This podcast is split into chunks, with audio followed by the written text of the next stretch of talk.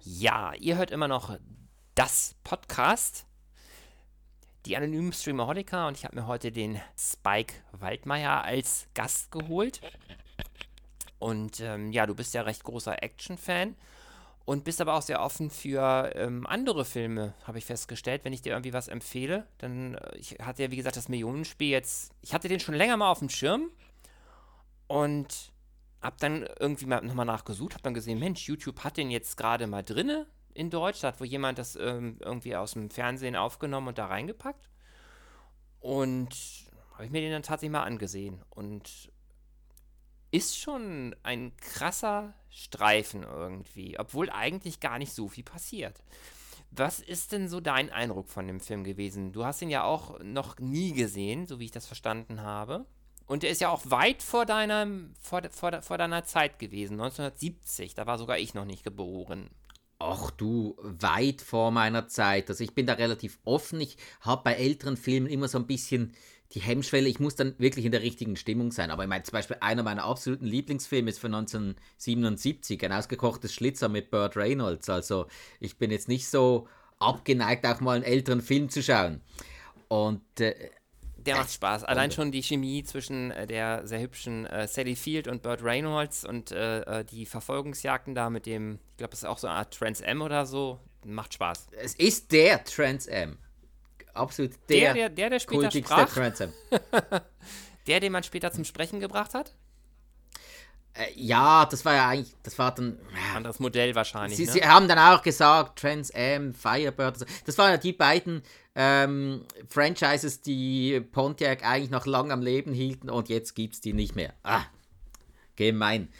Ja, nee, aber äh, zurück zum Millionenspiel. Mhm. Ich habe nur das Bild gekannt von Dieter Hallervorden, den man ja sonst als äh, großen Komiker mit Nonstop Nonsense und, und all seinen Filmen kannte. Und da wirklich in einer ernsten, sehr düsteren Rolle, war er auch früh in seiner Karriere. Und mehr wusste ich über den Film nicht. Und da habe ich mir den angeschaut, auf deine Empfehlung hin. Und boah, der Film war für 1977 bitterböse. 1970 wirklich bitterböse. Ich, ich finde seiner Zeit extrem voraus. Es war zum einen, zum einen ein popkulturelles Abbild der Gesellschaft oh, ja. von 1970. Natürlich, was die Klamotten anbelangt und so, das ist mal eine Sache, das äh, ging ja gar nicht anders. Aber mit der Fernsehwerbung zum Beispiel, das war ja alles auf dem aktuellen Stand von der Inszenierung her, mhm. aber so übertrieben und Dieter Thomas Heck, der durch die ganze Sendung führt. Mhm. Also äh, eigentlich genauso wie man ihn kennt, auch ging ja vieles auch immer wieder mal schief in den Dialogen. Das habe ich, das hab ich jetzt echt nicht nachgelesen. Ich habe mich wirklich gefragt, war da vielleicht vieles improvisiert oder war das war das wirklich so geschrieben? Ich könnte mir gut vorstellen, dass da vieles improvisiert war, weil es kam mir so rein. Viele Leute haben ja anscheinend im Nachhinein sogar gedacht, das wäre eine normale Fernsehsendung. Das ja. wäre echt gewesen. Das ist auf jeden Fall der und, Punkt. Und eigentlich schon fast skandalös, wenn man sich das überlegt. In dem Millionenspiel geht es ja eigentlich um eine Menschenjagd. Hm. Und, wenn man, und wenn dann wirklich Leute denken, das ist echt, das kann passieren, da will ich mitmachen. Das zeigt doch mal, wo wir da gesellschaftlich sind. Und das war 1970, Irgendwo. ne? Also wir ja, sind jetzt 50 Jahre später. Und ähm, ja, ich sag einfach mal, auch wenn es jetzt irgendwie negativ klingt, es ist nicht wirklich besser geworden, die Gesellschaft. Äh, überhaupt nicht. Eben, äh, wir haben es im Vorgespräch kurz davon gehabt. Ich habe als Beispiel dafür genommen äh, das Dschungelcamp mhm. bei dem die Zuschauer anrufen können und bestimmen können, welcher Prominente leiden soll. Eine Prüfung, die entweder ekelhaft oder, oder angsteinflößend oder was auch immer ist, der das dann machen muss. Und das haben wir da schon 1970 gehabt. Wir hatten da so viele Parallelen. Das, das war ja interaktiv, damals schon. Die Zuschauer konnten dem Protagonisten dieser Sendung konnten dem helfen, Mhm. Entweder direkt vor Ort oder, wie wir es ja auch gesehen haben, mit ähm, Geldbeträgen oder sonstiger Hilfe, die geplant war. Das ging alles. Und dann, und dann hat man auch wirkliche eigentlich Verbrecher, die den jagen, eben die Köhlerbande, die angeführt wird von Dieter Hallervorden. da hat man in so einer Fernsehsendung Killer, die einen Menschen jagen und das mit einer Selbstverständlichkeit, die seinesgleichen sucht. Hm. Und das wird dann in diesem Film gesellschaftlich toleriert. Die waren Das auch noch alles stark besetzt. Die, ähm, es waren, Ja, glaube ich, alles ja. bekannte Leute. Und ich glaube, gerade dadurch, Mhm. dass Di- Dieter Thomas Heck den Moderator gemacht hat, es auch sehr an seine Moderation der Hitparade, wie er das, der immer, Mhm. der hat ja so auch so eine besondere Betonung, so einen besonderen Enthusiasmus und so weiter. Und auch Mhm. so ein, in dem Fall muss man natürlich, muss man natürlich sagen, heuchlerisches Einfühlungsvermögen für bestimmte Dinge. Ähm, Das ist so, ja. ich glaube, das macht auch die Verwechslung aus, aber ich finde es auch krass, das zu lesen, dass da ähm, dann tatsächlich Leute genau das machen wollten. Was mir in dem Film aller, allerdings etwas zu kurz gekommen ist, ist das Thema Kollateralschäden, weil es hätte ja durchaus auch bei dieser Jagd auch ähm, Unschuldige treffen können. Das war nur so am Rande mal bemerkt, dass ein Junge sich dann Sorgen machte, dass vielleicht die, die Killer da auftauchen könnten. Das war so ein bisschen das, wo ich dachte, ist aber alles verdammt gut gegangen. Gerade so, so, so an, an irgendwelchen Bahnhöfen oder so, wo jetzt nicht nur zwei, drei Leute sind oder so, hätte ja auch da mehr passieren können. Aber es wurde ja so erklärt, dass es Minuspunkte gab. Es gab ja Minuspunkte für Schäden an, ähm, äh, an Eigentum oder an Menschen, die nicht beteiligt sind. Das heißt, die Köhlerbande hätte da Geld verloren am Ende, wenn sie äh, jetzt äh, andere Menschen oder fremdes Eigentum beschädigt hätten. Das war auch wieder. Man hat, Okay. man hat es in Kauf genommen. Es war ein Teil des Spiels, aber es ging nur um Punkte und schlussendlich um Geld. Und das war ja auch die Erklärung, warum die Köhlerbande auch nicht immer gleich Vollgas gegeben hat. Was ich recht gut fand. Also, ich meine, zum Teil haben die ja äh, über die Straße hinweg, haben die in eine fremde Wohnung geschossen, aber sie waren in dem Moment wohl sicher, dass er alleine da war. Also eigentlich für die, für die Scheiben und so, die zu Bruch gegangen sind, hätte es vermutlich Minuspunkte gegeben, aber es wurde so nicht erwähnt. Und was mir halt auch aufgefallen ist, deshalb auch diese Parallele zu diesem ganzen, ich sag für mich ist es wirklich übelstes Trash-TV, Germany's Next Top Model, die SDS und so und, und, und wie es alles heißt. Was mir sehr aufgefallen ist, ist, wie sehr da manipuliert wird, nur zugunsten der Quote. Also dem Sender ging es nie darum, dem zu helfen, von wegen, es wäre ja schade, wenn ihm was passieren würde oder so, sondern es ging immer nur darum, wie halten wir die Quote möglichst hoch. Und wie viel da auch manipuliert wurde, was dann auch darin gegipfelt hat, Vorsicht Spoiler, dass man eine Frau vom Sender wohl irgendwie geschickt hat, die ihn da irgendwie rausgeholt hat, die ihm dann signalisiert hat, äh, ich will ihnen nur helfen oder so. Das sind schon Sachen, die ich schon sehr, sehr krass fand. Also ähm, Manipulationen, man hat da sehr, sehr vieles vorweggenommen. Also man könnte so ein bisschen so Richtung Simpsons denken, die ja auch sehr, sehr viele Sachen vorweggenommen haben, äh, wo man sich gefragt hat, Hilfe, wo haben die das her gewusst? Auch diese Filmemacher wussten da unheimlich viel vor, vorneweg oder haben es zumindest geahnt.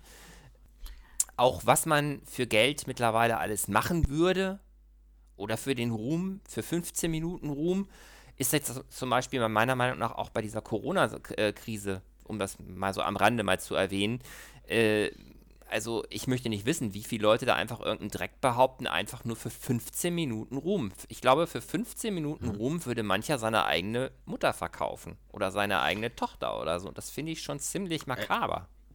Ja, das ist heute, gerade mit Influencern und Social Media und so, ist das schnell mal so, ja, da wird alles ausgeschlachtet.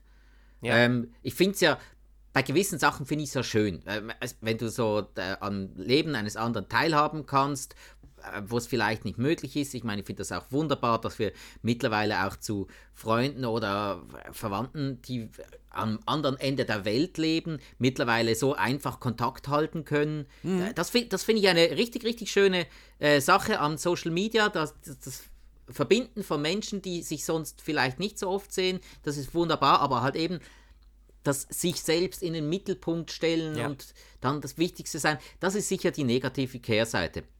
Und also ich meine, das Millionenspiel, wenn man das jetzt mal so überlegt, wir haben das 1970 und eigentlich ist das von der Story her sehr nah an zum Beispiel äh, der Reihe die Tribute von Panem, die ja mittlerweile extrem populär geworden sind. Es ist eigentlich ein sehr ähnlicher Ansatz. Dann von der Inszenierung her, wenn wir das äh, mal so ansehen, habe ich natürlich auch Parallelen gesehen äh, zu Paul Verhoeven-Verfilmungen, wie zum Beispiel Starship Troopers. Okay. Mit den ganzen Werbeeinblendungen und so. Ja, das stimmt, das stimmt. Also, ebenso das, das Interaktive, so, dass du wirklich das Gefühl hast, du bist irgendwo in dieser Fernsehsendung und genau darum mit diesen Werbungen und diesem Konzern, der dahinter steckt. Da, ich verstehe schon, warum Leute, die nicht allzu informiert waren, da wirklich gedacht haben, das ist eine richtige Fernsehsendung. Für uns natürlich heutzutage ein bisschen absurd, weil wir wissen mittlerweile mehr. Früher war das noch so ein, so ein Rätsel. Da war ja auch schon jeder, der mal irgendwie zwei Sekunden im Fernsehen war, war ein kleiner Star. War es nicht in den, Und, also in der früheren Zeit auch noch ein bisschen mehr der Fall, ähm, dass wenn man jetzt zum Beispiel jemanden im Krimi gesehen hat, der den Bösewicht gespielt hat oder so, dass man den dann auch mhm. privat gehasst hat? Also, weil man eben das noch nicht so die Realität und die Fiktion so auseinanderhalten konnte? Ich glaube, das können ähm, wir ganz gut vorstellen, dass das in den 80ern oder so noch etwas extremer war. Ich wäre grundsätzlich deiner Meinung, von meiner mhm. Ideologie her, ja. Was aber die letzte Zeit gezeigt hat, ist, dass es sogar noch schlimmer geworden ist. Mhm. Also ich weiß jetzt zum Beispiel, ähm, weiß nicht, ob dir die Serie was sagt, The Walking Dead. Nur vom Namen her habe ich, hab ich okay. irgendwann mal reingeguckt, mal so, so in, mhm. in die Pilotfolge und es hat mich irgendwie nicht gecatcht und ich habe seitdem nie wieder geguckt.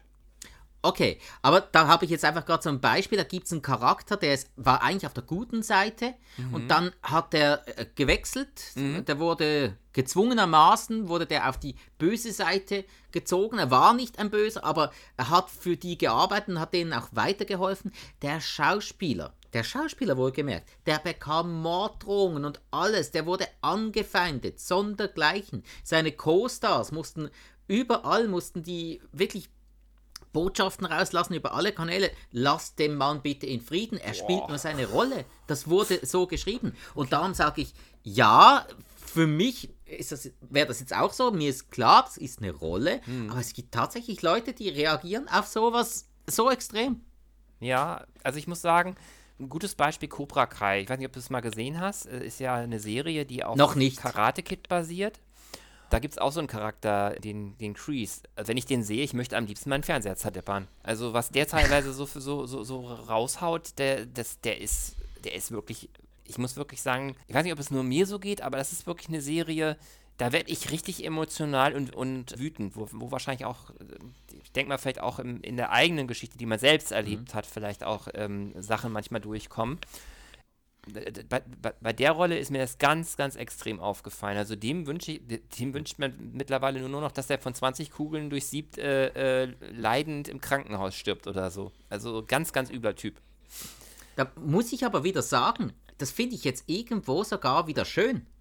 Mhm. Verstehe mich nicht falsch. Ja, ja. Ich, ich verstehe deinen Punkt, aber ich finde doch das schön, wenn nach wie vor in unserem Informationszeitalter, wenn da eine Fernsehsendung oder ein Film noch diese Emotionen auslösen kann. Wenn du wirklich einen, einen Antagonisten, der so gespielt und so geschrieben ist, dass er dich aufregt, dass du ihn hast. Ja. Und dann ist es doch umso schöner, wenn er dann von, dem, von den Guten mal auf die Schnauze kriegt. Ja, oder, das stimmt. Oder, das stimmt. Oder, ihm, oder ihm irgendwas passiert. Das, das ja. ist doch das Tolle. Das macht doch eigentlich die Leidenschaft für Film und Fernsehen aus. Diese Emotionen, wenn man mit etwas mitleiden kann. Es gibt ja nichts Schlimmeres als irgendetwas, das so seicht ist, dass man es einfach irgendwie nebenbei schaut und gar ja. nicht mehr hinschaut und ja, ja, ist okay, wenn es dann vorbei ist und äh, ja, wenn es halt gerade läuft, ist auch in Ordnung. Gibt es auch, das hat auch seine Daseinsberechtigung, aber es gibt doch nichts Schöneres, als wenn Film und Fernsehen, Bild und Ton Emotionen auslösen kann. Das hast das du schön gesagt. Aber, immer noch schön. Aber ich brauche irgendwie immer so ein Happy End. Also ich kann, ich weiß nicht, ich kann die Guten immer nicht gut leiden sehen. Mhm. Das, ja, das, aber, das aber meistens kriegst du ja dein Happy End. Meistens. Ja, ja, also, ja im, im, im, im Bereich Horror oder so zum Beispiel nicht ganz so sehr.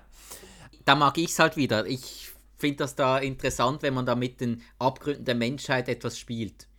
Ich hatte ja ähm, das Millionenspiel dir angeraten, so habe auch, äh, mir kam auch irgendwie diese Idee mit Mad Max, weil du ja auch Mad Max magst. Ich habe den Film ja vorher nie gesehen.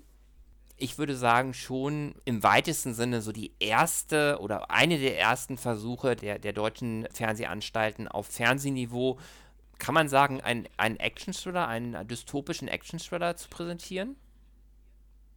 Absolut. Absolut. Auch also, wenn die Action äh, unterschwellig ist. Also man, ich muss sagen, ich hätte mehr erwartet, auch vom Trailer her. Mhm. War, was die Action angeht, auch zugegeben ein bisschen enttäuscht. Spannend fand ich ihn, keine Frage. Aber ich fand ihn auch, das habe ich aber in letzter Zeit oft, er zog sich insgesamt auch ein bisschen. 95 Minuten kam mir schon auch recht lang vor, obwohl es gut gespielt war, obwohl auch sehr gute Ansätze dabei waren.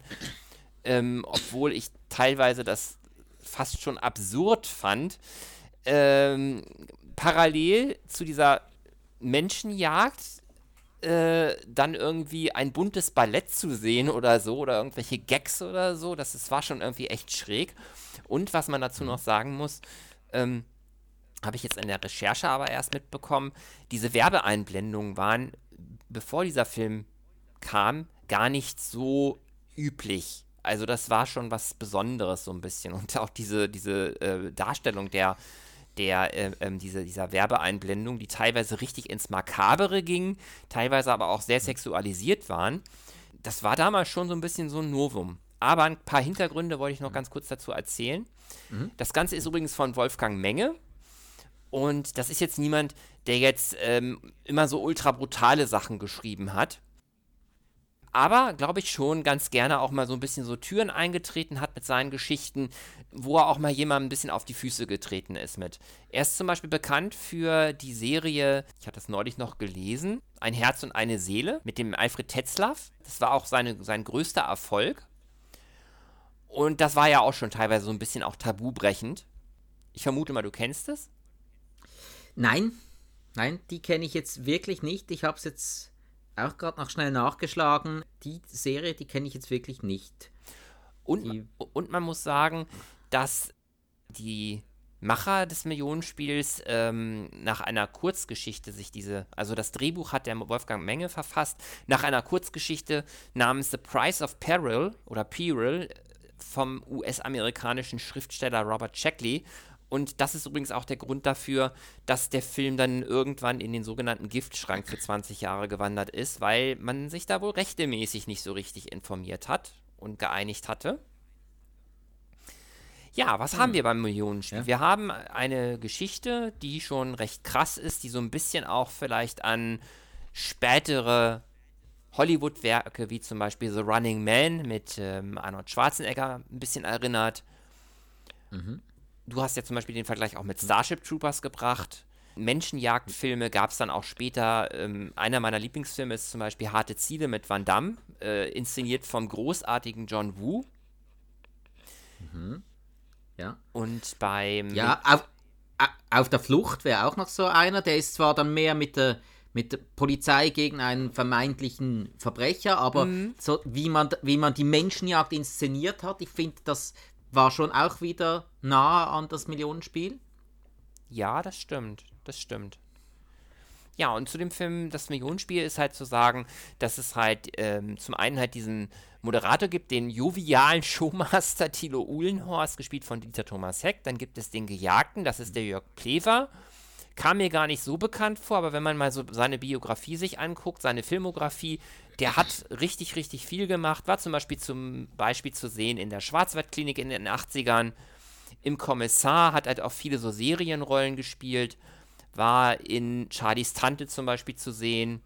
Peter Strom, Praxis Bülowbogen und Schweinesand, eine Insel voller Geheimnisse. Ist auch 2013 gestorben, also scheint wenn ich das richtig hier so in, in der Übersicht sehe, auch vom Schauspiel irgendwann dann Abstand genommen zu haben. Oder das Schauspiel von ihm, das weiß man ja immer nicht so genau. Hat zum Beispiel auch bei Drei Damen vom Grill, auch einer sehr bekannten Serie, 20 Folgen mitgespielt oder beim Großstadtrevier. Ja, er spielt, wie gesagt, den Gejagten, spielt ihn auch sehr überzeugend. Ich finde, das ist schon sehr überzeugend gespielt von ihm. Extrem, ja. Also vor allem die Erschöpfung, die er dargestellt hat, wie müde ja. er ist und wie er alles äh, unterschätzt hat und wie er eigentlich trotz allem einfach ein, ein Opfer des Systems ist. Gerade gegen ja. Schluss, wie, wie fertig der war. Das hast du dem abgekauft. Ein Opfer des Systems also, ist ein sehr, sehr gutes Stichwort. Und da fällt mir eben auch die Manipulation ein, weil wenn man sich diese Vorgeschichte anguckt, wie er so langsam da herangeführt wurde und scheinbar in den Verträgen gar nicht so immer so genau ersichtlich war, worauf er sich eingelassen hat, das ist eben auch das, was ich jetzt als Vergleich jetzt bei GNTM oder DSDS oder so sehe. Diese Knebelverträge, auf denen man dann einmal auf einmal drinne ist, da gab es zum Beispiel so eine Szene, wo er auf einmal in einem Flugzeug war das gab es wohl auch vorher schon. Eine Person wurde betäubt und weiß nicht, wo sie aufwacht. Und es ist schon. Ja, so, fängt, so, fängt das, so fängt das Millionenspiel ja immer an. Genau. Das war immer der Anfang. Sie haben ja noch äh, die Geschichte, also er hat ja selbst die Geschichte noch erzählt, ja, er hat es geschaut, dass der eine dann einfach im U-Boot erwacht ist und der, da war das Spiel dann gleich vorbei, weil der kam mit den Instrumenten nicht klar. Dann ist er im genau. U-Boot gestorben. Äh, ja, von daher schon makaber. Und eben, um, um das Spiel überhaupt zu beginnen, muss der Kerl einen Flugzeugabsturz überleben. Hm. Also schon mal, das ist schon mal heftig genug. Wenn heftig. man sich das dann überlegt, dann muss dann, er musste ja immer an einem äh, Tag an ein, an ein bestimmtes Ziel kommen oder an einen Punkt von zehn, haben sie, glaube ich, gesagt. Hm. Und das eigentlich, da muss er etwa eine Woche überleben. Zuerst den Flugzeugabsturz, dann muss er eine, eine Woche lang diesen Gangstern entkommen. Und für was? damit er am Schluss durch eine kugelsichere Röhre muss mit Öffnung, um dann auf sie schießen zu lassen. Mhm. Da darf man, glaube ich, ruhig mal den Ausdruck pervers in den Mund nehmen, weil ist auf jeden Fall so. Es ist wirklich, ist wirklich nichts anderes. Also auch die Menschen und lebensverachtend sondergleichen. Auch die Interviews, trotzdem, ne, mit den Leuten, die dann so geführt ja. wurden. So, so, also ich fand das teilweise schon mhm. krass, was die teilweise auch so für Aussagen gemacht haben. Einerseits die Leute, die Extrem. sehr empathisch waren, aber andererseits auch die mhm. Leute so nach dem Motto, was lässt er sich darauf ein oder so, ne? Also, ich weiß nicht, ob das damals schon so ein bisschen so ein Spiegelbild der Gesellschaft war. Kann das wirklich sein, dass 1970 äh, die Leute teilweise schon so unempathisch waren? Eigentlich denkt man ja eher, dass es so eine das kommt jetzt so durch Social Media, so durch die letzten zehn Jahre, gerade auch so in dieser Krise hat man es sehr gemerkt, dass die Empathie den Leuten immer mehr flöten geht oder es ihnen auch egal zu sein scheint. Aber wenn ich mir diesen Film ansehe, der 1970 gedreht wurde, von, äh, dessen Drehbuch vorher geschrieben wurde und ich vermute mal, diese Geschichte, auf der es basiert, wieder etwas früher war, ist das ja eigentlich schon ziemlich makaber, ne? Haben wir in 50 Jahren nichts gelernt? Der Mensch bleibt Mensch.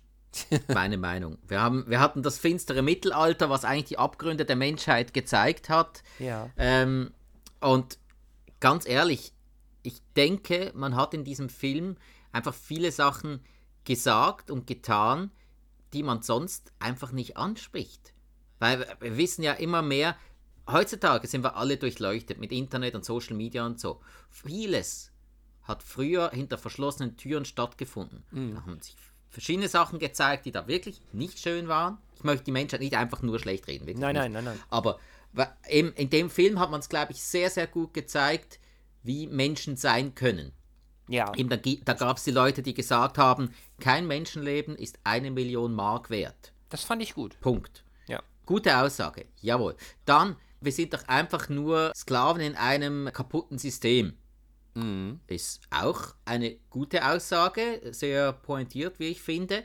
Und dann gab es wieder die Aussage, ja, mir doch egal, wie es dem geht. Hauptsache, ich habe meinen Spaß. Ja, das fand ähm, ich auch sehr auch. krass. Das ist aber auch ein Abbild der Gesellschaft, was ich mittlerweile auch ähm, beobachte. Wenn man zum Beispiel sagt, mhm. von wegen, kann man sich so diese sogenannten Dokus ähm, wie die Dschungelcamp und so überhaupt guten Gewissens anschauen. D das habe ich darin wieder gesehen, in dieser Aussage. Mhm.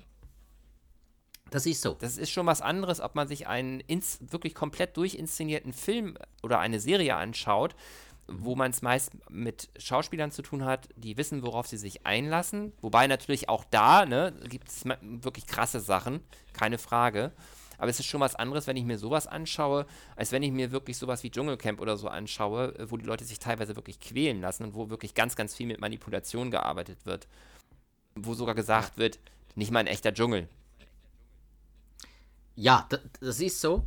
Und äh, gut, wenn wir da mal weitergehen, äh, wenn du in den asiatischen Raum gehst, da gibt es so viele Sendungen, die wirklich mit, mit der Pein der Menschen für Unterhaltung sorgen, mit Erniedrigungen. Also wenn, wenn die da einfach nur unter eine Schleimdusche gehen müssen, ist das noch äh, sehr äh, human. Ja, ja. Also eben die, ja, ich versuche das jetzt nett auszudrücken. Die Begeisterung und Euphorie eines Menschen über die Qualen eines anderen und das im öffentlichen Raum, weil es ja das dann irgendwo legitimiert, die sind schon abgründig.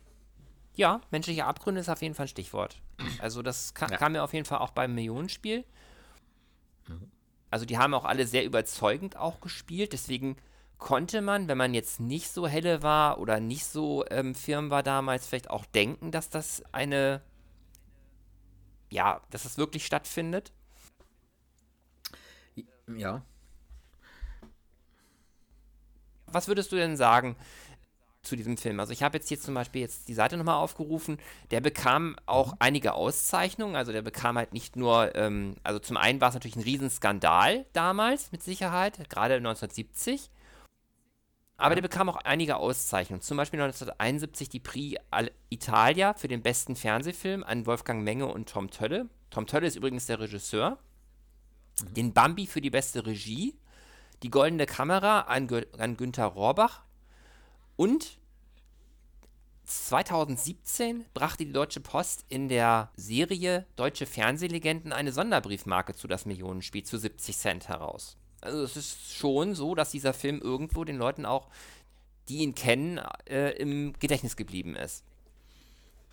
Hoffentlich auch. Also ich äh, finde es eigentlich sogar äh, komisch, dass man den Film heutzutage kaum mehr kennt. Und äh, darum finde ich es jetzt wunderbar, dass wir darüber sprechen. Ich habe den Film jetzt schon einigen Leuten auch empfohlen in der Zwischenzeit. Mhm. Weil äh, der passt in die heutige Gesellschaft so wahnsinnig gut rein. Ja. Und ich finde auch, das ist ein Film, der richtig, richtig gut gealtert ist. Das gibt es ja auch nicht oft. Mhm. Ich meine, die 70er Jahre Klamotten und so, das war ja dann alles auch mal wieder in. Äh, bin jetzt nicht gerade so äh, der, der auf jeden Modetrend aufspringt, aber eben der popkulturellen Einfluss, den dieser Film aus den, nicht mal auf die 70er Jahre hatte, sondern aus den 70er Jahren mitnahm und transportierte, das ist so fühlbar. Und heutzutage würden vielleicht irgendwelche Internetclips einge, äh, eingeblendet werden, anstatt diese Werbung. Mhm. Aber ja, ich meine, diese Werbung, also das war ja auch irgendwo ein großes Highlight des Films. Mhm. Es, eigentlich ging es ja da, die ganze, ja, ging ja immer immer ums Gleiche. Ging ja eigentlich immer nur um die sexualisierte Gesellschaft. sei, ja. sei, das jetzt, ja, eben ja, ja. die, die Anti-Babyspritze, äh, da können sie äh, drei Monate lang äh, lieben ohne ein schlechtes Gewissen. Oder de, was, was war es? Es war, glaube ich, irgendein Alkohol. Ja, das macht nicht nur ihn munter, sondern auch sie für mehrere Stunden. Ja. Okay, ja. Am makabersten äh, fand ich, fand ich glaube ich, den letzten oder vorletzten äh, ähm, ähm, Spot, wo, glaube ich, der, sogar der, der äh, Showmaster sagte, das ist schon sehr makaber. Da, war das da, der mit den Messern? Ich meine, ich meine, das war der. Irgendwas mit Himmel oder so. Also den, den fand ich schon, also zum Ende fand ich es richtig makaber. Die haben sich in ihrer, ja, ja. in ihrer Perversion, in ihrer, ähm, in ihren Anspielungen auch wirklich sehr, sehr zum Ende hin gesteigert. Es ist ein wirklich ziemlich heftiger Film. Gut, aus heutiger Sicht weiß ich nicht, wird ihn nicht jeder so heftig empfinden. Man muss ihn wirklich auch so ein bisschen sehen wie einen Film, der 50 Jahre alt ist. Ja. Wir haben zum Beispiel in unserer Besprechung zu Spielen in Filmen auch Squid Game besprochen. Das ist natürlich nochmal eine Ecke heftiger. Mhm. Aber wie gesagt, da geht es natürlich auch wirklich um eine Menschenjagd, die für real gehalten wurde. Dazu ist noch zu sagen, Dieter Hallervorden hat diesen Auftragskiller vor den meisten seiner Comedy-Rollen gespielt. Also er ist ja vor allem in den äh, späten 70ern und den 80ern bekannt geworden durch Nonstop Nonsens und die Didi Show. Und äh, das wollte ich unbedingt noch einwerfen, ich wollte dich vorher nicht unterbrechen. Ähm, ist schon irre, was der so gemacht hat als, als, als junger Typ. Also er hat das ja auch irgendwie mal, mal, mal selbst berichtet, dass das schon Wahnsinn war, ähm, was die an Stunts gemacht haben, mit wie wenig Sicherung und äh, wie durchgeknallt das alles schon war. Ähm, allein aus der Sicht ist das äh, teilweise immer noch sehr sehenswert. Ähm, ich habe das, hab das zum Beispiel gelesen äh, bei Die Rache der Enterbten, äh, diese Achterbahnfahrt. Äh, da gibt es doch diesen Kampf mit dem Killer im, im, im, in der Achterbahn die waren beide ungesichert. Das, ist, das kann man sich gar nicht mehr vorstellen heutzutage.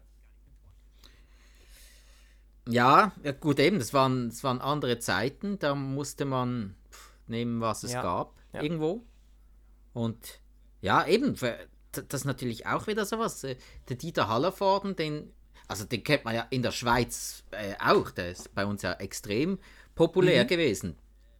Ähm, Nonstop Nonsense, das lief auch bei uns immer wieder, also schon vom deutschen Fernsehen her. Aber äh, dass man den dann in einer ernsthaften Rolle sieht, hat er in letzter Zeit wieder ein bisschen was Ernsthaftes gemacht, so mit Honig mm. im Topf. Aber äh, Honig im Kopf. Ja, aber. aber Honig im Topf äh, ist gut. Honig, ey, Honig im Kopf. Schöner Versprecher, gefällt mir. Honig im Kopf. Ja, Entschuldigung, wir sind ja auch nur Menschen. Alles gut. Nee, aber mein. Äh, der, er hat ja schon auch ja, nicht.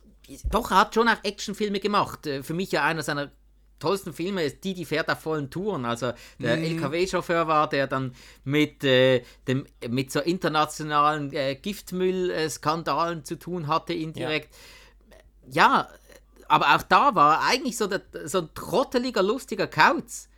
Und dann so eine ernsthafte Rolle als wirklich eigentlich knallharter Killer der, der, ja auch die Aussage machte, ja, äh, findest du das nicht etwas schlimm? So, nö, warum? Schon meine Arbeit. das fand ich auch schon krass, ja, auf jeden Fall. Ja, ja ohne jetzt zu viel zu spoilern. Was kann man zum Millionenspiel sagen? Also, du würdest sagen, der ist auf jeden Fall sehenswert, gerade wenn man ihn noch nie gesehen Absolut. hat. Ist auf jeden Fall, ja. Also, ich finde, der ist so gut gealtert, wenn man sich etwas für, für Zynismus und äh, doch mindestens dunkelhumorigen Film interessiert, mhm. dann sollte man sich den wirklich mal ansehen.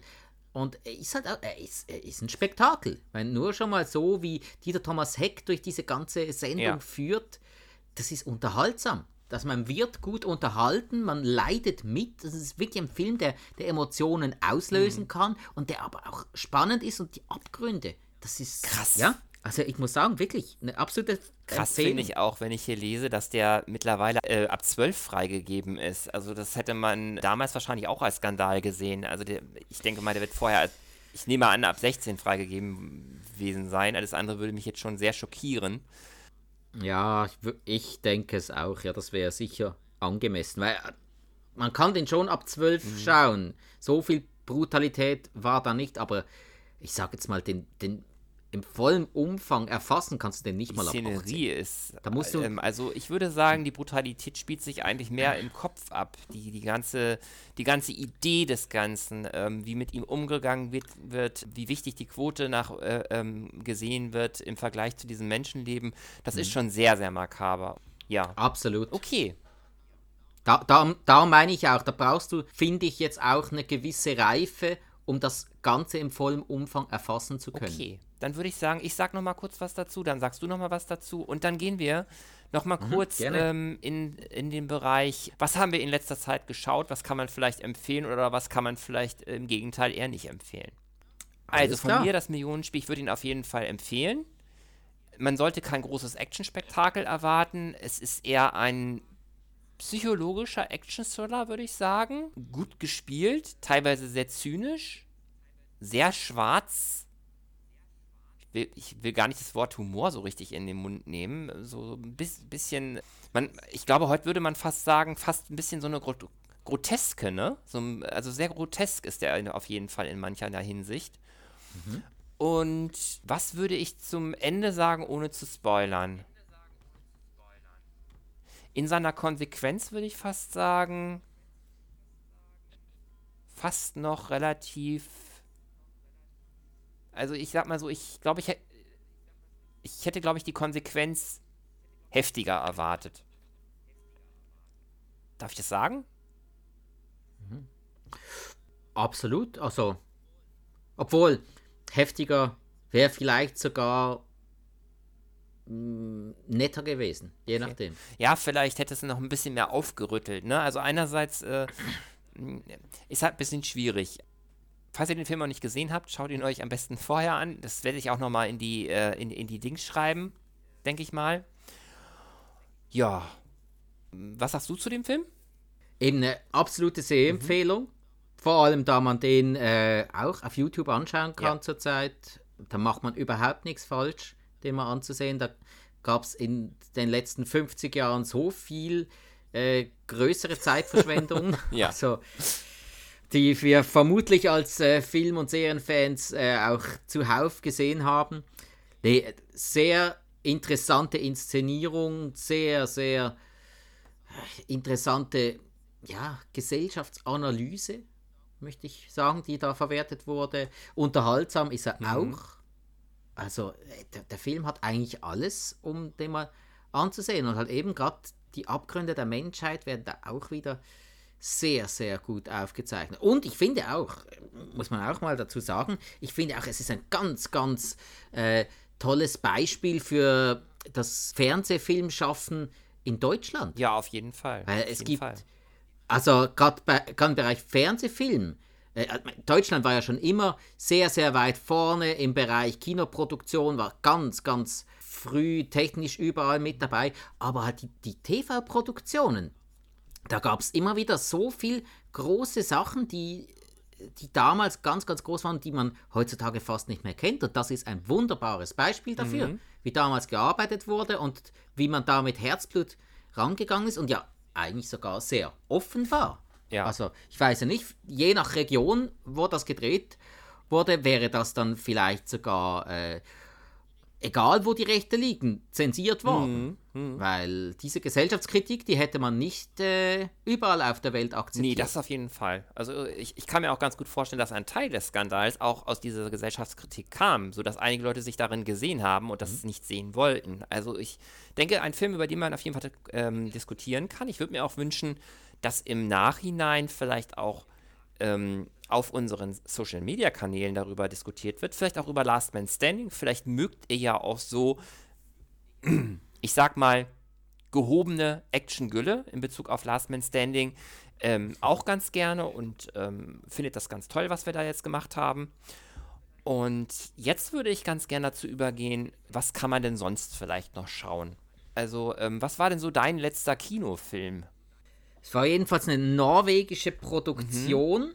Ninja Baby hieß der. Ninja Baby war der letzte Kinofilm, den ich gesehen habe. Eine norwegische Produktion. 2021 kam der raus. Ich habe ihn bei uns jetzt äh, vor, glaube ich, zwei Monaten gesehen. War recht interessant. Ähm, ging halt unter anderem um eine junge alleinstehende Frau, die plötzlich merkt, ah, sie ist im, ich glaube, sechsten oder siebten Monat schwanger, hat das nicht bemerkt und äh, daraus resultiert dann eine mal witziger, mal tragischer inszenierte Geschichte, relativ gut gespielt und vor allem das Interessante daran war noch, sie selbst ist äh, Grafikerin, mit, äh, die auch Comics zeichnet und da kamen dann immer wieder so Comic-Elemente rein. Und auch da, das, das Baby, das hat dann auch gesprochen. Also aus dem Bauch raus, und dann plötzlich kam diese Comicfigur ins Bild, die dann das Baby darstellt. Und sie hat dann mit ihrem eigenen zukünftigen Baby gesprochen. Das hat äh, viele, viele äh, gute und auch mal lustiger, mal tragischere Szenen hervorgebracht. Also Ninja Baby auch von mir, eine absolute Für wen würdest du das empfehlen? Den würde ich auf jeden Fall jedem empfehlen, der mit Coming-of-Age-Filmen, also Filme übers Erwachsenwerden, um sich menschlich weiterzuentwickeln, äh, was anfangen können. Für die ist der Film absolut gemacht. Okay. Dann äh, muss ich auch sagen, Leute, die auch gern mal Filme sehen, die, die von der Machart her nicht äh, typisch amerikanisch sind oder, oder typisch deutsche Produktionen sind, weil da sind die Skandinavier halt schon nochmal einen Ticken anders gestrickt, auch von der, von der Gesellschaft her, von den Kulissen her. Wenn man sich dafür interessiert, kann man den auch schauen. Und auch sonst, es ist so, ja, es ist relativ leichte Unterhaltung mit einem, ja, mit einem doch eher tiefsinnigeren Hintergrund. Mhm. Also kann man schauen, wenn man einfach mal Spaß haben möchte, kann man aber auch schauen, wenn man etwas äh, haben möchte, um, um sich Gedanken darüber okay. zu machen. Mein vorletzter Film, den ich gesehen habe im Kino, war Contra. Ich möchte auf jeden Fall jetzt mal eine Lanze für den mhm. deutschen Film auch brechen. Also klar, teilweise auch flach, ähm, was aus Deutschland kommt.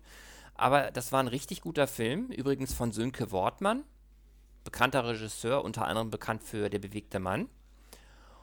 Und äh, toll gespielt vor allem. Also ich hatte den mit einer Bekannten zusammen gesehen, die, die hatte sich dafür interessiert, weil Christoph Maria Herbst dabei war. Ist eigentlich gar nicht so meins unbedingt, Christoph Maria Herbst.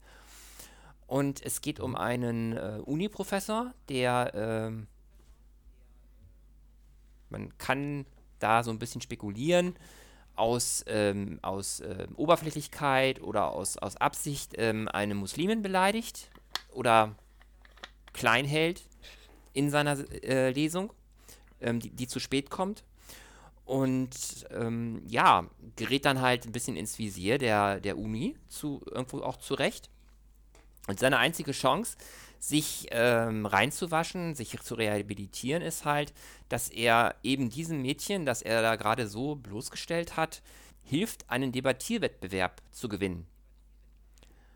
Und das mhm. ist richtig toll gespielt. Vor allem möchte ich da hervorheben die wirklich tolle Leistung von der, also natürlich auch von Herbst, der sich mal wieder so richtig schön böse spielt, vor allem im ersten Teil des Films. Aber auch von Nilam Farouk, wobei ich jetzt nicht genau weiß, ob ich sie richtig spreche. Die kommt übrigens aus Berlin und ist die Tochter eines pakistanischen Vaters und einer polnischen Mutter. Und sie spielt in diesem Film äh, wirklich sehr, sehr überzeugend mit Humor, aber auch ähm, in ihrer Verletzlichkeit. Gefällt mir sehr, sehr gut, hat mir sehr, sehr gut gefallen. Und ähm, ist aktuell übrigens auch zu sehen in der Tragikomödie, die man bei Netflix sehen kann, wo es um Seitensprung geht. Du, sie, er und wir. Den werde ich auf jeden Fall auch irgendwann nochmal nachholen. Kann ich auf jeden Fall sehr empfehlen. Okay. Sehr, ja, ein Stück weit auch Stück weit auch gesellschaftskritisch, sehr unterhaltsam. Und mir hat es sehr gut gefallen, äh, dass auch eine bestimmte Partei, die ich überhaupt nicht abkann, nämlich die AfD, richtig schön einen Seitenhieb bekommt, äh, in dem gesagt wird von wegen, äh, die denken, du würdest jetzt für die AfD antreten oder so. Fand ich sehr, sehr gut. Die werden sich sehr aufgeregt haben. Ich habe mich sehr darüber amüsiert. Ich habe den Film sogar zweimal gesehen, weil meine beste Freundin den Film auch sehen wollte und sagte, könntest du dir vielleicht vorstellen, den nochmal zu gucken? Und ich dachte erst, uh, jetzt zweimal so kurz hintereinander. Und ich muss wirklich sagen, ich fand ihn beim zweiten Mal genauso geil nochmal wie beim ersten Mal, obwohl ich eigentlich jetzt auch vieles noch wusste.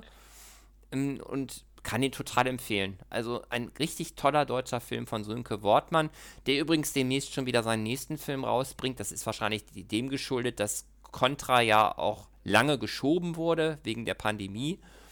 Und zwar ist äh, sein nächster Film, will ich nur am Rande erwähnen, ähm, eine Buchverfilmung und zwar geht es da um die Buchverfilmung von ähm, Jan Weiler, Geschlossene Gesellschaft. Und wie gesagt, Contra, absolute Empfehlung von mir. Sehr, sehr sehenswerter Film.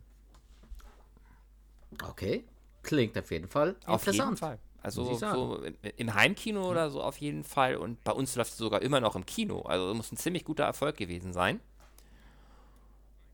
Ja, und okay. der letzte Film, den ich gesehen habe, Legacy, Ghostbusters Legacy ähm, habe ich ganz, ganz viel Gut, Gutes drüber gehört. Mhm. War dann vielleicht final auch nicht so, ab, äh, ähm, so begeistert von, wie ich jetzt gedacht hätte, aber es war ein starker Film, hat äh, Spaß gemacht, war toll gespielt, auch gerade so von den jungen Charakteren. Ähm, recht toll inszeniert. Legacy ist ja ähm, inszeniert von ähm, dem Sohn von Ivan Reitman, der wohl damals schon am Set war, als der Original Ghostbusters gedreht wurde und man sieht auch so ein bisschen, dass er die Filmliebe auch von seinem Papi übernommen hat. Also auch ein sehenswerter Film. Vielleicht auch ein bisschen CGI drinne. Ließ sich vielleicht auch nicht immer vermeiden, aber der ist schon recht sehenswert. Kann ich auch empfehlen. Ja, den habe ich auch noch vor mir. Habe ich noch nicht gesehen, aber ich bin extrem gespannt auf den. Habe sehr, sehr viel Gutes gehört. Habe auch gewisse Sachen gehört, die dann nicht so positiv waren, obwohl ich denke, die werden mich nicht großartig mhm. stören. Also, der wird auf jeden Fall noch Da bin geschaut. ich gespannt, was du dann dazu sagen wirst. Ja, und im Streaming-Bereich, ähm, hast du da noch irgendwas Interessantes gesehen? Ja, äh, da habe ich sogar wirklich letztens einen relativ neuen Actionfilm gesehen, von dem ich sagen muss, äh, hat mich umgehauen, weil so einen Actionfilm wie den, der, das, das wird heute fast nicht mehr Okay, produziert. welcher war's? Und zwar Polar. Aha. Polar mit, mit Mats Mikkelsen. Und da muss ich ja wirklich sagen, der hat knallharte Action gezeigt, auch Brutalität, harte und gnadenlose Schießereien, unter anderem einen ganz, ganz hohen Bodycount, also viele Tote. Und äh, Mats Mikkelsen trägt diesen Film enorm gut. Und auch der Gegenspieler, ähm, also der, der Kopf der Organisation, weil körperlich ist der sonst nicht so fit, Matt Lucas, den man sonst aus ähm, Little Britain kennt, eigentlich als Komiker, der hat da wahnsinnig gut dagegen gehalten. Also Polar, der hat viel 80er Jahre Attitüde drin mit ähm, heutiger Technik und halt mit einem Hauptdarsteller, äh, der eigentlich jeden Film tragen kann. Also Polar, der ist, glaube ich, noch aktuell auf Netflix. Kann ich extrem empfehlen. Die Meinungen sind zwar etwas geteilt, der hat eine. Auf Netflix gibt es ja die Bewertung von 0 bis 5 Sternen. Der hat eine Durchschnittsbewertung von 2,5 Sternen. Also sehr durchschnittlich. Von mir bekam der aber 4,5, weil ich hatte so Spaß bei dem Film. Okay. Also, Ach man, ach, man kann bei Netflix sehr, auch Sternebewertungen machen? Weil ich habe da immer nur dieses Ja, äh, Äh, nee, dieses, äh, dieses äh, Daumenprinzip nur gesehen. Entschuldigung, jetzt habe ich mich natürlich versprochen. Bei Letterboxd Ah, okay, okay. Bei, bei, bei der Filmbewertungs-App, die ich und meine Kollegen von Cineswiss nutzen, ähm, ja, man kann bei Netflix nur die Empfehlung machen. Genau, empfehlen oder nicht empfehlen, habe ich glaube ich noch nie gemacht. Und, und wen ich auf jeden Fall noch erwähnen würde, ist hier der Shootingstar der deutschen äh, äh, Schaus Schauspielszene, äh, Ruby Ofe, die ja auch schon etliche Preise bekommen hat, äh, die ja auch eine Rolle spielt in dem Film. Die, die spielt eine Cindy, spielt die. Ah, ja, ja. Genau, genau. Ja, die ja sonst noch bei Bibi und Tina und Oh, die hat, äh, die hat unheimlich viel gemacht. Fünf Die hat Freunde ja äh, für ihr Happy, Ja. für, für den Tatort Happy Birthday. Äh, Sarah hat die ja den Jupiter bekommen, dann hat sie den Goldenen Spatz bekommen, äh, den Günter Strack Fernsehpreis und den Immenhof Filmpreis 2015. Deswegen sage ich also wirklich so kann man schon sagen, so Shootingstar. Die ist jetzt äh, 96 geboren und hat schon eine recht beachtliche Filmografie. Also die hat eigentlich immer was gemacht. Ja, ist so. Und halt eben spricht auch wieder fürs gute und doch recht offene Casting dieses Films. Viele international aktive Schauspieler, eben Matt Lucas als Brite, Mats Mikkelsen als Däne. Vanessa Hutchins Ähm. ist, ist dabei noch. Und äh, ich sehe hier gerade Richard Dreyfuss ist auch dabei. Der- Der, der ist, ich wusste jetzt gar nicht, hatte gar nicht mehr auf dem Schirm, dass der noch lebt. Ich kannte den vor allem aus den ähm, Die Nacht hat viele Augen Filmen. Ja, oder natürlich aus der Weiße Hai. Ah, spielt er da diesen, diesen etwas besessenen Seebären? Nein, nein, nein, nein, er ist der Ah, Wissenschaftler. okay, okay. Da hast du ja, da hast du ja Roy Ja. Scheider als, als den Sheriff, du hast Richard Dreyfuss als den, den Me glaub, Meeresbiologe ist er schlussendlich. Und dann hast du noch diesen, diesen alten Seebären. Und der Seebär war ja damals auch der Grund, warum äh, Roy Scheider überhaupt dabei sein musste. Weil der alte Seebär, ich habe jetzt den Namen vom Schauspieler gerade wieder vergessen, der konnte Richard Dreyfuss nicht ausstehen. Weil Richard Dreyfuss war ja eher, der war eher hippie-mäßig drauf und der konnte den überhaupt nicht ab. Und darum hat man ähm, ähnlich wie damals bei Bon- äh, Easy Rider, Easy, Bond B. Wilder, Titel, ähnlich wie- bei Easy Rider, da konnten sich ja auch Dennis Hopper und äh, Peter Fonda nicht wirklich ausstehen und darum hat man damals auch noch den Jack Nicholson Ah, okay. reingecastet, um, um da zu schlichten. Und genau so war es bei, der, dass man einfach noch, dass man da noch so einen Prellbock Das ist hatte. manchmal total spannend. Da gibt es übrigens auch bei Netflix eine Serie, die heißt äh, Kino, das waren unsere Filmjahre. Das ist manchmal total spannend, das zu verfolgen, äh, wie viel manchmal schief geht oder wie viele so, sogenannte Zufälle manchmal zusammenkommen, damit Riesenproduktionen äh, wie zum Beispiel Dirty Dancing oder Stirb langsam oder so überhaupt zustande gekommen sind. Das ist, das ist faszinierend, finde ich das. Das ist echt Ja. richtig faszinierend. Und Gut, wo wir gerade bei Action sind, Polar habe ich noch nicht gesehen. Also ein Film, der mir auf jeden Fall sehr, sehr, äh, der bei mir sehr, sehr stark ankam und den ich äh, wahrscheinlich für viele schon overrated habe, ist Unhinged außer Kontrolle. Den habe ich bei Amazon Prime gesehen und ich habe wirklich überhaupt nichts erwartet. Vielleicht so einen recht netten Action-Thriller und habe da wirklich extrem viel bekommen. Das war eine richtig harte Nummer mit richtig starken handgemachten Stunts. Das hat mir sehr, sehr gut gefallen. Also ähm, ich bin ja so jemand, der mittlerweile einen Film schon nach oben lobt, allein weil die Stunts handgemacht sind, äh, weil, weil ich das nicht mehr so selbstverständlich finde. Und der hat auch von seiner Wucht einfach viel gehabt. Hast du den gesehen, Unhinged außer Kontrolle? Nee, den habe ich noch Unheimlich nicht gesehen. Unheimlich wuchtig. Also auch, ähm, auch die Action-Szenen kommen teilweise auch so richtig aus dem Nichts. Das ist richtig heftig. Richtig spannend, richtig okay. stark gespielt. Auch so eine ganz einfache Geschichte. Es geht eigentlich nur um eine junge Frau, die ähm, sehr unorganisiert ist, die in Eile ist und die eigentlich nur ein bisschen unhöflich zu jemandem ist im Straßenverkehr, sich irgendwie für etwas nicht entschuldigt, wo sie denkt, da muss man sich jetzt nicht unbedingt für entschuldigen. Also auch eine Szene, die eigentlich passieren könnte, theoretisch, gerade im verrückten Amerika, wo fast jeder eine Waffe tragen kann. Und äh, die sich da mit jemandem anlegt, der mit dem irgendwie nicht so gut Kirschen äh, essen, essen ist und der das sehr, sehr persönlich nimmt. Und daraus entsteht wirklich eine richtig brachiale, packende, teilweise auch brutale und ähm, fast schon ein bisschen klaustrophobische Jagd, die wirklich so von Anfang bis Ende wirklich unheimlich fesselt. Kann ich absolut empfehlen, das Ding. Okay. Unhinged außer Kontrolle mit äh, Russell Crowe als richtig fieser, böser Sau, kann man sagen. Ja, das kann er. Das kann er also definitiv. Das war auf jeden Fall ein richtig starkes Ding. Okay. Das klingt doch sehr interessant. Ja, und ähm, was hatte ich denn noch so gesehen? Also jetzt in jüngster Vergangenheit äh, gar nicht mal so, aber ich fand zum Beispiel Rocker verändert die Welt, war ein richtig toller Film. Der hat mich richtig auf eine richtig gute, richtig in gute Laune versetzt.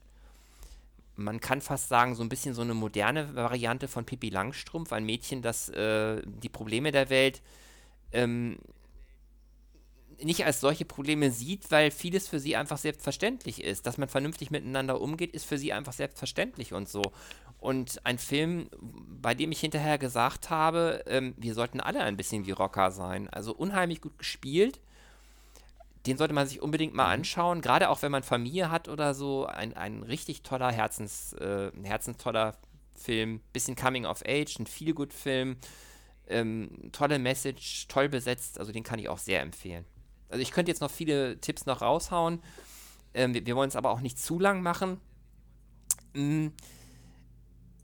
Hattest du auch einen Film, der dich total enttäuscht hat?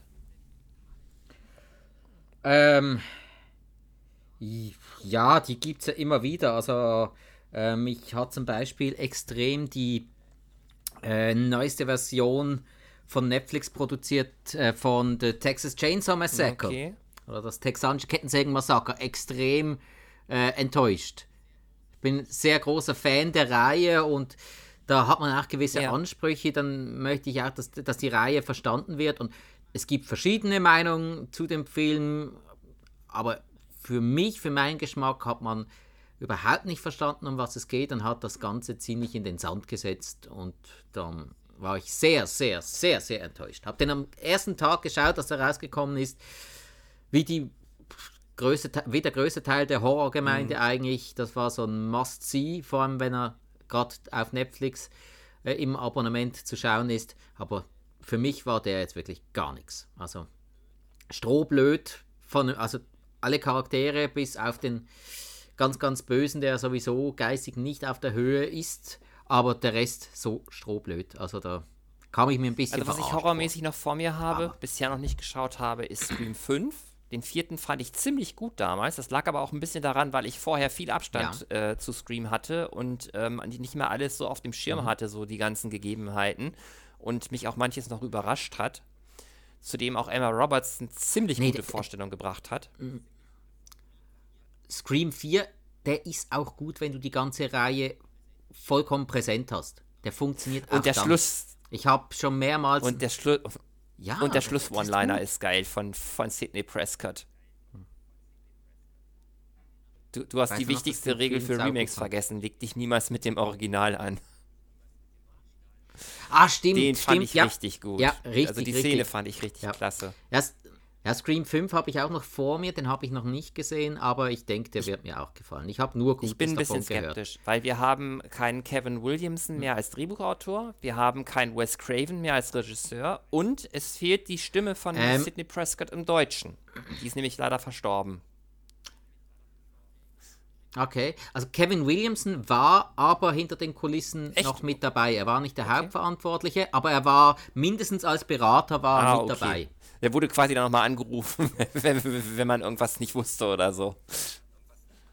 Ja, ja, genau, genau. Aber zu Recht, weil äh, der Mann, der kann wirklich was. Der, vor allem ist er sehr vielfältig. Wenn man mal schaut, der hat ja nach Scream, nach, ich weiß, was du den letzten Sommer Mhm. getan hast, äh, gemacht. Da hat er auch Regie geführt. Und trotzdem hat er eine Serie wie Dawson's Creek gemacht. Ich muss dich aber, glaube Also, ich, korrigieren. Bei, ähm, ich weiß, was du letzten Sommer getan hast, hat Jim Gillespie äh, die Regie geführt, nicht Kevin William, Williamson. Ah, dann hat er es einfach geschrieben. Aber die Idee kam komplett Ja. von ihm. Ja, ich möchte es jetzt auch nicht einfach so behaupten. Ich habe es jetzt auch nur spontan reingeworfen, aber er war jedenfalls das, was Wes Craven bei Scream und Nightmare on Elm Street war, das war Kevin Williamson bei, äh, ich weiß, dass du den letzten Sommer getan hast. Also, es war äh, sein Ja. Baby. Wenn man jetzt so ein bisschen scherzhaft das so sagen würde, könnte man sagen, ähm, die haben die Filme nicht mehr in die Kinos gebracht, weil der, weil der Titel irgendwann zu lang für, für die Leuchtreklame war oder so. Äh, ja gut, es gab ja jetzt gerade letztens eine Serie Ich habe mich nicht wirklich dazu. rangetraut. Ich habe, glaube ich, einmal Wurde- kurz reingeguckt. Äh, Ich ähm, auch nicht. Äh, du sagtest ja gestern auch, dass du diese Chucky-Serie ja auch irgendwie angefangen hättest ähm, oder, oder zu Ende geguckt hast. Ja. Ich habe so den Eindruck, Genau. wenn man Horrorfilme äh, in eine Serie presst, dass das oftmals unheimlich gestreckt wirkt. Kann das sein? Mm, kann ich dir nicht vollkommen recht geben. Ich habe äh, die, ich weiß, dass du den letzten Mal getan hast, Serie Mhm. nicht gesehen. Scream habe ich angefangen. Das, ja, wurde mir aber dann nach drei Folgen, ja, Hat mich auch zu nicht langweilig, gecatcht. weil irgendwie, Mhm. das hat dann nicht gepasst. Aber die Chucky-Serie, muss ich sagen, die passt. Die passt richtig gut. Da hat man am Anfang ein, zwei Folgen, da musst du erst noch ein bisschen reinkommen, aber dann bist du dabei und vor allem, es ist ja äh, der Don Mancini, der jeden Chucky-Film gemacht hat, der ist auch Okay. da wieder mit dabei. Äh, der Brad Dourif, der den Chucky immer gesprochen hat, ist auch wieder mit dabei und sie machen das einzig Richtige. Chucky ist die Hauptfigur, ist im Mittelpunkt und es wird auf jeden Film eingegangen, den es vorhin gegeben hat. Jeder Film ist Teil des Kontexts. Jeder Film hat Charaktere, die hier in diesem Film vor, äh, in dieser Serie vorkommen. Und das macht man richtig. Ist Chucky wieder der alte Chucky oder hat man da wieder diese Puppe aus der aus, aus dieser äh, ähm, Neuverfilmung genommen? Nee, nee, er ist der Ah, alte Chucky. okay, ja, das macht auch eine ganze Menge aus, denke ich mal. Für mich mal eine Frage, weil ich bin ja so jemand, ähm, ich gucke schon mal Horror, aber ich, ich mag es auch ganz gerne, wenn mal ein bisschen Action auch mal ist.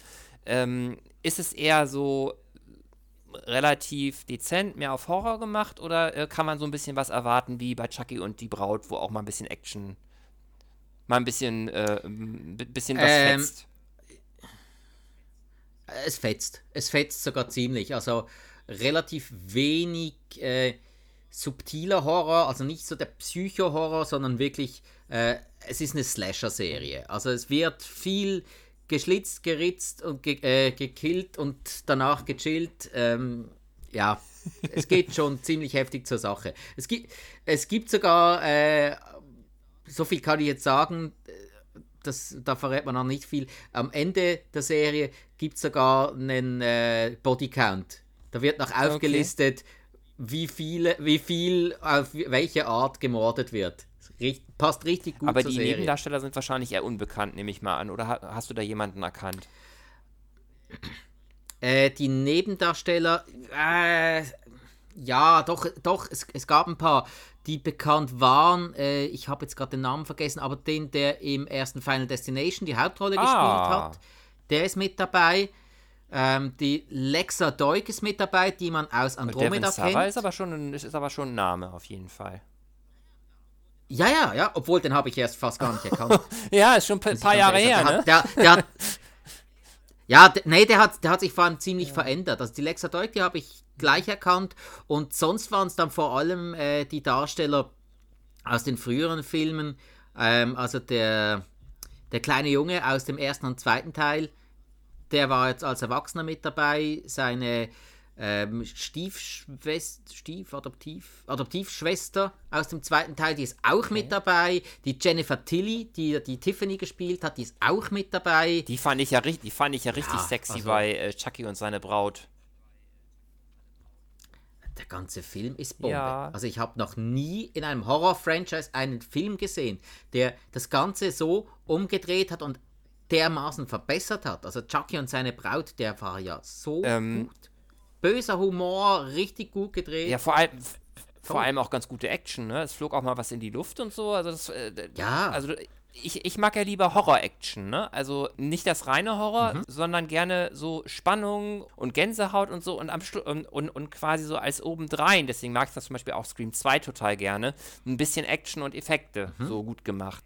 Aber du hast mich neugierig gemacht. Ich werde auf jeden Fall mal reingucken, gerade wenn man auch noch die alten Darsteller teilweise da drin hat. Das ist ja auf jeden Fall sehr interessant. Aber ganz kurze Korrektur, wenn ich das darf. Ähm, mhm. Don Mancini hat äh, die ganzen Chucky-Filme geschrieben, aber als Regisseur war er bei äh, Chucky's Baby, Curse of Chucky und äh, äh, äh Kalt auf Chucky und bei der Chucky-Serie der Regisseur. Bei den anderen Sachen nicht. Das kam mir ein bisschen komisch vor, weil ich wusste noch, dass äh, Ronnie Yu Chucky und seine Braut gedreht hat ich habe mich ja auch ähm, extra gewählt ausgedrückt. Ich habe ja gesagt, er hat ah, gemacht. okay. Nicht okay, gesagt, er hat okay. Regie geführt. Aber, aber er war immer die führende, äh, die führende und treibende Kraft dahinter. Also eigentlich ist sein Baby ist quasi. Der, äh, der Creator. Ja. Genau. Wo man ja genau. schon eine ziemlich krass, ziemlich kranke Fantasie Creator. haben muss für diese Geschichten.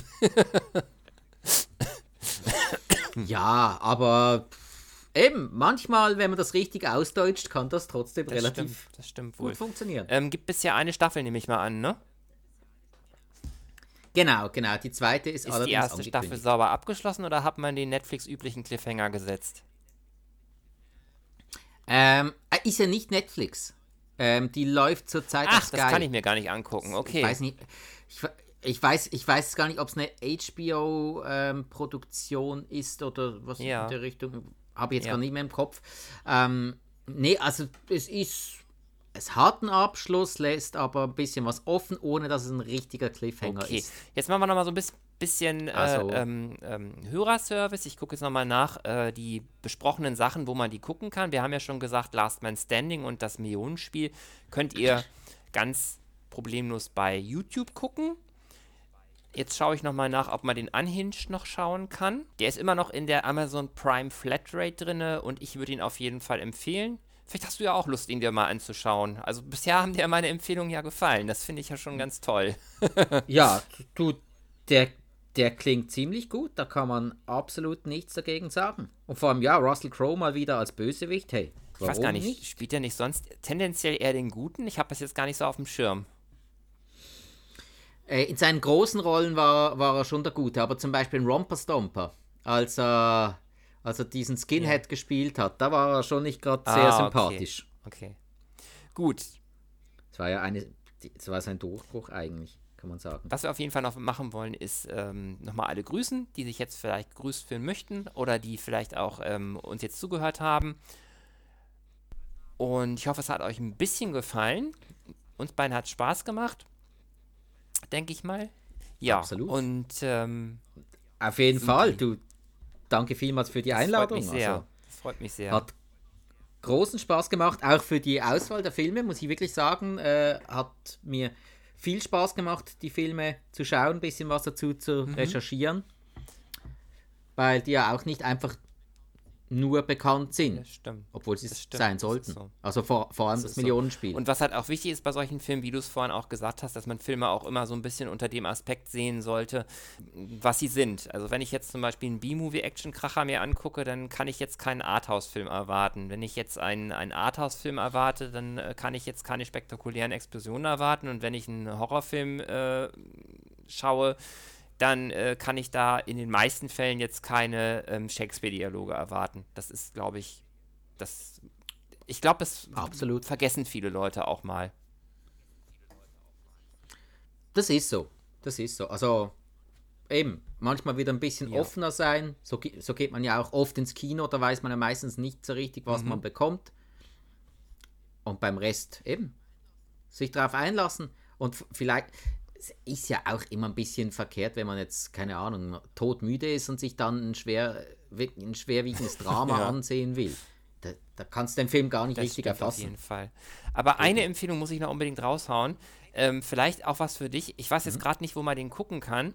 Aber wer so ein bisschen Spaß an eine Leiche zum bisher hatte, ähm, ich hatte wirklich mit null Erwartung mir das Ding angeguckt. Ich habe den auch mal besprochen. Ich glaube, das war, ähm, ich habe den, glaube ich, ähm, erwähnt in der Games-Folge. Clue, alle Mörder sind schon da. Ein unheimlich äh, amüsantes Werk, so ein bisschen zwischen Eine Leiche zum Dessert und dem Cluedo-Spiel. Kann ich absolut empfehlen und äh, ich habe da wirklich unheimlich viel gelacht bei dem Film. Vor allem die letzte Viertelstunde ist sowas von überdreht. Also wer sowas mag, wer vielleicht auch Tim Curry mag, auch so die Art dieser Filme mag, absolute Sehempfehlung von mir. Sagt ihr dir was? Ja, ich habe ihn gerade schnell äh, nachgeschaut. Ja, ist eine Weile her, aber ja, Der ist klar, geil, auf oder? jeden Fall. Der ist, äh, der ist äh, super. Kann ich nicht sagen. Wird, ich, ich glaube, ist sicher auch eine, eine kleine Grundlage für die Verarsche in Scary Movie 2. Ein Teil davon Da wird gibt es sicher eine Verarsche auch, äh, in Scary Movie von 2. der Magst du mal ganz kurz aufklären? Ähm, äh, weißt du, das, ähm, klar, es ist, es ist ja, hauptsächlich ein Geisterhaus, aber das Haus mit dem Dinner und, und Okay. den verschiedenen Dingen, die passieren, also da, da sehe ich schon Kulissen eine meinst du gewisse jetzt mehr? Parallele. Auch, ja, und, und, und halt der, der abgedrehte Bei Butler. Scary Movie 2 Das mag ich am liebsten die Mission Impossible 2 Verarsche mit den Rollstühlen. die Szene ist so geil. Ja, ja, die ist auch gut. Ja. Es gibt, gibt ja viele, die den Film nicht mögen. Ich mag ihn, weil bei mir haben die Gags gezündet, bei vielen halt nicht so. Er ist schon, ja, er ist schon oft sehr stark unter der Gürtellinie, aber pff, Ja, das, das ist mal. bei diesem Film halt auch so. Also wenn man eine wirklich etwas anspruchsvollere Ja. Parodie sehen möchte, dann muss man schon Spaceballs oder so sehen, wo die Gags meiner Meinung nach schon, schon deutlich niveauvoller waren. Für meinen Geschmack jedenfalls. Und wo auch noch ein bisschen mehr Liebe reingelegt Das wurde so. zum Detail. Ja. Ist wahrscheinlich auch ein Film, den du ganz gerne magst, ne? Spaceballs? Einer meiner Liebsten. Absolut. Da können wir uns auch lange drüber unterhalten. Nee, also vor allem, äh, der hat ja auch Anspielungen, die sieht man beim ersten, äh, beim ersten Ansehen gar nicht, ne? Also die, diese eine Szene, nur noch mal Mhm. ganz kurz drauf zu kommen, ähm, wo es am Schluss ernst wird, mit dieser ganzen Musik dazu und so. Ich habe mich total an einen alten Bond-Film erinnert gefühlt. Wo auf einmal diese, die, diese, Mhm. Ja, dieses Ding ja, sich dann öffnet. Ja, ich mein, Mel Brooks sowieso. Der, der gute Mann ist enorm talentiert und der hat so viel Sinn für Humor und Humor Ja, mit stimmt, Niveau. Das stimmt. Der hat, immer, der hat immer ein gewisses Niveau. Ihr seht schon, wir kommen so ein bisschen von Hölzchen über Stöckchen, was aber gar nichts ausmacht. Wir werden uns auf jeden Fall irgendwann nochmal zusammensetzen. Ich hoffe, hoffe, ihr hattet Spaß mit der Folge und äh, be- bedanke mich jetzt erstmal ganz herzlich bei dir, dass du dir die Zeit genommen hast. Sehr, sehr gern geschehen. Vielen, vielen Dank für die Einladung. Hat mir großen Spaß Gruß auch gemacht. nochmal an Cineswiss. Vielleicht werde ich da auch irgendwann mal zu Gast sein. Mal schauen. Und äh, noch, Das ist absolut ganz nicht herzlichen Dank auszuschließen. an den Dominik äh, für die Vermittlung. Ich hatte ihn nämlich gefragt, ob er noch jemanden wüsste, der vielleicht so Richtung B-Action Interesse hätte, den mal zu besprechen, weil irgendwie brannte immer dieser Last Man Standing schon länger so auf den Nägeln. Gut, dann Das liebe ist Grüße so. nochmal in die Schweiz. Das Wichtigste natürlich für euch alle, bleibt gesund, passt auf euch auf. Und ja, wir hören uns wieder, vielleicht bei beim Das Podcast, vielleicht auch irgendwo anders. Und bedanke mich ganz herzlich. Ja, Tschüss ciao.